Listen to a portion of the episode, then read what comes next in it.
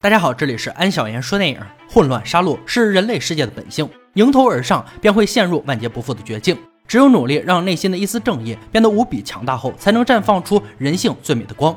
今天安哥为大家解说一部警匪犯罪片《坏中尉》。飓风后的奥尔良全城陷入瘫痪，就在当地一所监狱里，所有狱警和囚犯全部撤离。警察老尼和同事前来巡查，却发现水里还有个囚犯。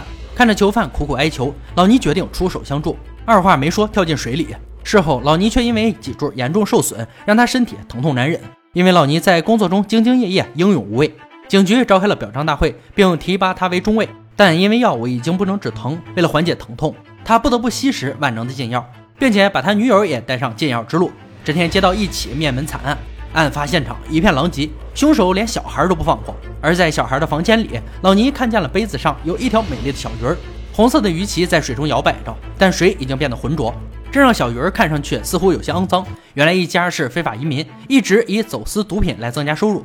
得罪毒枭后被残忍杀害，上级则把这个棘手的案件交给老尼。而老尼因禁药导致身体和经济状况接近崩溃边缘，脾气也变得越来越暴躁。可是案件没有一点线索，他把五英里内的毒贩和禁药都查了个遍，却没有任何有利的消息。这天，老尼跟踪两个禁药者，一个女孩用昂贵的包贿赂他，但是他却盯上了对方的禁药，然后两人一起飘飘欲仙。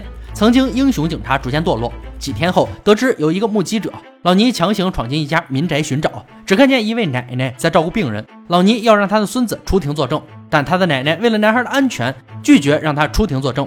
但还是得到一点线索：大毒枭费爷有重大嫌疑，他贩毒、走私、谋杀，罪行无数，曾参加过三起谋杀案，拥有庞大的势力，一直逍遥法外。费爷还有两个同伙，大眼和黑毛。于是老尼没有任何计划，就先来抓黑毛。非常轻松的找到了他。其实黑毛也没有想躲，但是他却坚持说自己不认识费爷。老尼没证据，又把人放了。这天，赌球老板的孩子酒驾超速出车祸，老尼是这里的常客，也欠下不少赌债，于是请老尼帮忙。老尼却提出用半克毒品做条件，对方同意给毒品，但赌债还是要还的。来到车祸现场，伤亡惨重，而地上受伤的人在禁药后的老尼眼里，却是一只恶心丑陋的大鳄鱼，显然在展示老尼自身暴露出来的兽性。此时酒驾车辆已经撞了个底朝天，老尼才不管这些，利用他的上位职称命令警察小事化无。但警察认为他在扰乱公务，毅然拒绝。老尼差点挨揍。这时暗恋老尼多年的女警，也是小警察的上司，上前和老尼打招呼。女警主动勾引他，作为小事化无的条件，老尼想着正好两全其美了，然后就以身相许成全了女警。之后老尼告诉赌球老板事儿没成，想骗他再拿一些毒品。气愤的赌球老板要求他还清所有赌债，没脸的老尼却说再借点儿，赌赢后一并还清。闲来无事的他才想起灭门案，同事们都在严密监视大眼儿，而老尼则躲在厕所吸禁药。回来后，眼前浮现出丑陋不堪的蜥蜴，阴险狡诈，无恶不作。紧接着就对大眼儿展开抓捕，大眼儿妻子堵住门，但老尼却用他孩子做威胁闯入。找到大眼后，老尼要和他单独谈谈，自称已经知道了所有案件细节，其实就是想威胁大眼儿。想从他手里获得一些毒品，但大眼根本没把他放在眼里，因为知道老尼并没有证据。最后还是强行把人带到警局审问。就在老尼严审大眼之际，费爷带着律师主动找上门，直接带走大眼。这绝对是赤裸裸的挑衅。得知费爷已经知道证人男孩的存在，为了男孩的安全，更为了案件的告破，老尼决定贴身保护男孩。而女友这边为了得到毒品，只能和别人男人约会。老尼也非常认同他的做法。谁知变态男对女友实施了暴行。老尼带着男孩赶到，进屋对变态男一顿警告，但他却不知道招惹了黑老大的人。而男孩见到这一场面，不再相信老尼是好人，趁机偷偷溜走。老尼和女友焦急地四处寻找，最后还是没有找到。第二天，老尼则偷偷混进病人家，奶奶坚持不说出男孩的去向，结果不择手段，老尼却拔掉病人的氧气管，威胁奶奶，并对奶奶恶语相向。更甚，用枪指着他的头。被逼无奈的奶奶说出男孩已经前往美国。气愤的老尼得知没了证人，临走前还不忘诅咒两位奶奶。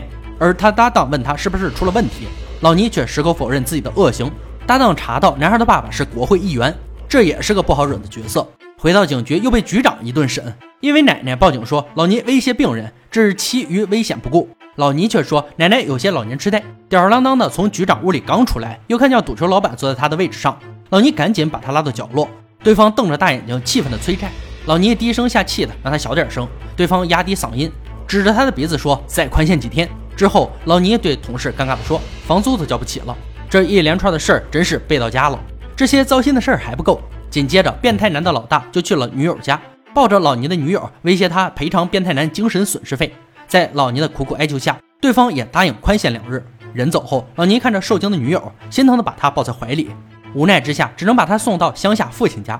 而有权有势的黑老大怎会善罢甘休？隔天就找茬，让警局开除老倪这个坏中尉，跟随多年的手枪也被没收。而现在的老倪只剩下女友了，带他来到小时候的房间，给他讲述着童年的快乐。这一刻，他们抛开了所有的苦难和烦恼，两人开心的聊着。几天后，不甘心的老倪找到搭档，想让他帮忙拿回枪。搭档恨铁不成钢，没管他。于是老倪私自来到赃物收缴室拿枪，还蒙骗了同事缴获的十克毒品。警局的抛弃让他处于绝境，于是他主动找到费爷，但并没有说自己被停职，而是提出以警察的身份罩着费爷，做费爷的第三只眼，但是要收取相应的好处费，并答应对方不再追查灭门案。这让费爷觉得有点意思。而老倪没事就到警局听听消息，并把警方的行动告诉费爷。此后，费爷也让他参与一些活动，利用老尼的中尉身份，让费爷频频获益。费爷也对他更加信任，也按时给他开了工资。于是，老尼找到赌球老板，把赌资全部还清。对方还以为他中了彩票。回家后，开心的拿给女友毒品，但女友却说要戒毒，之后改邪归正，并让他把之前住处的衣服拿回来。无意间，老尼看到了自己曾经的军装照片。他泯灭已久的良知逐渐复苏。之后，老尼无所畏惧的出入费爷的地盘，和他们兴奋的坐在一起吸禁药。然后，老倪拿出来自己幸运的烟嘴，并让费爷也沾沾运气。就在这时，不甘心的黑老大居然来到费爷地盘找老倪要账。老倪现在这么受宠，怎么能让外人欺负？费爷直接开枪炮轰了对方。黑老大死不瞑目，不愿离开这繁华世间，最后留下一段精彩的舞蹈，在老倪嘲笑的目光中离去。小蜥蜴又横行霸道地爬出来。这又是老倪的幻觉。解决完一大难题后，老倪又来到警局闲逛。他告诉同事，也许灭门案现场会有凶手丢下的烟嘴儿。同事觉得他说的有点道理，起身立即去寻找。第二天，变态男来找他，得知黑老大死在老倪手里，他表示之前的事一笔勾销，两人再无任何恩怨，撒丫子跑了。紧接着，赌球老板来拿着钱感谢老倪，因为女警把车祸的事摆平了，好事接连不断，一切都在峰回路转。搭档又带来好消息。在灭门案现场，真的发现了烟嘴儿，而上面调查的 DNA 正是费爷的。可这烟嘴是老倪的幸运烟嘴，难道这一切都是老倪精心策划的吗？果然，几天后，老倪带着警察包围了费爷地盘，费爷一脸懵逼，他还以为老倪和他开玩笑呢，却没想到真的栽到了老倪的圈套里。可能他不该忘了，老倪曾经可是除暴安良的好警察。一年后，警局再次召开表彰大会，这次的主角依旧是老倪，他侦破灭门案，无私奉献和努力换来了上尉的职称。所有人都为他欢呼雀跃，家人也为以后的幸福生活举杯庆祝。女友也怀孕了，二人世界即将成为三口之家，一切都顺风顺水。但禁药成瘾的老倪还是无法摆脱他的束缚，他既纠结又无奈。这时，一个服务生走错房间，他一眼就认出了老倪，因为老倪是他的救命恩人，就是因为之前在监狱救他，老倪才会受伤吸禁药。服务员说自己已经戒毒成功，但老倪并不觉得自己可以，于是服务生为了报恩，决定给他提供了帮助。最后，两人一起坐在海底世界。老尼眼中不再是丑陋的蜥蜴和鳄鱼，而是自由自在、泛着银光、善良的小鱼儿。坏中尉上于二零零九年，由美国著名演员尼古拉斯·凯奇主演。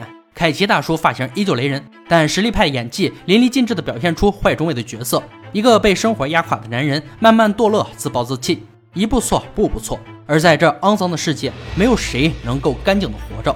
但绝不要用坏来评判每一个人，因为谁也不能体会他人之苦。只要心中所向是善良，早晚会有峰回路转的一天。好了，今天解说就到这里吧。想看更多好看电影，可以关注安小言说电影。我们下期再见。